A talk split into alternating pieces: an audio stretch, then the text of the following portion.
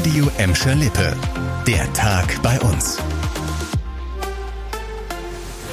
Mit Dirk Hübner, hallo zusammen. Freude sicher ja, aber die Sektkorken werden im Gelsenkirchener Hans-Sachshaus sicher nicht geknallt haben bei dieser Nachricht aus Düsseldorf. Die Stadt Gelsenkirchen bekommt deutlich mehr Geld vom Land. Sie kann mit Schlüsselzuweisungen von knapp 452 Millionen Euro rechnen. Das sind fast 50 Millionen Euro mehr als im Vorjahr.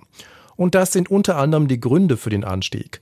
Das Land überweist den Städten grundsätzlich mehr Geld. Außerdem werden bei der Verteilung Soziallasten stärker berücksichtigt und davon profitieren eben Städte wie Gelsenkirchen.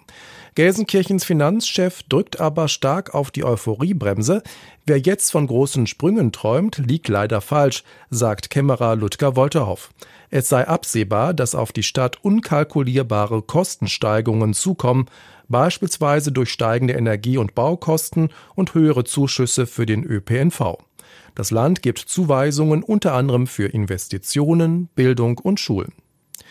In Gelsenkirchen gehören sie ja schon länger zum Alltag. Heute hat das E-Scooter-Zeitalter auch in Gladbeck begonnen.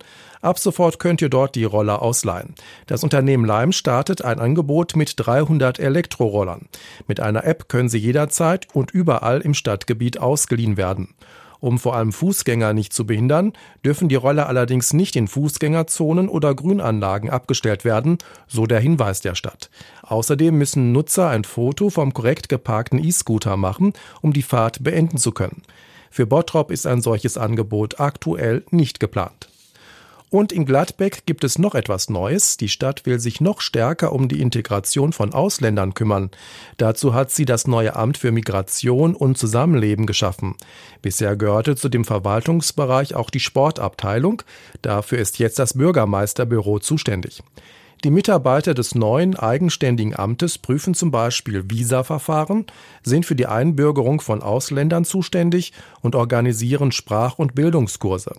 Ein besonderer Schwerpunkt ist die Integration von ausländischen Kindern. Dazu hatte das Amt eine ganz besondere Idee. Es hat ein Plakat im Stil eines Wimmelbildes entworfen. Darauf wird den Kindern mit vielen Bildern und einfachen Texten die Stadt Gladbeck als ihre neue Heimat vorgestellt. Zum Start ins Wochenende dann noch eine richtig positive Meldung. Zwei wichtige Freizeiteinrichtungen bei uns sind in Sachen Familienfreundlichkeit bundesweit spitze. Die Zoom-Erlebniswelt in Gelsenkirchen hat zum fünften Mal in Folge bei der bundesweiten Umfrage Goldstatus erreicht. In der Kategorie Zoo belegt der Gelsenkirchener Zoo Platz 1 vor Hannover und Berlin. In der Branche Freizeitparks hat der Moviepark Germany in Kirchhellen bundesweit das Rennen gemacht. Die Studie des unabhängigen Analyseunternehmens Service Value ermittelt die Familienfreundlichkeit von Unternehmen in Deutschland. Kriterien sind beispielsweise, ob die Mitarbeiter familien- und kinderfreundlich sind, welche Zusatzleistungen für Familien angeboten werden und ob das Preis-Leistungs-Verhältnis stimmt. Also herzlichen Glückwunsch an die Zoom-Erlebniswelt und an den Moviepark.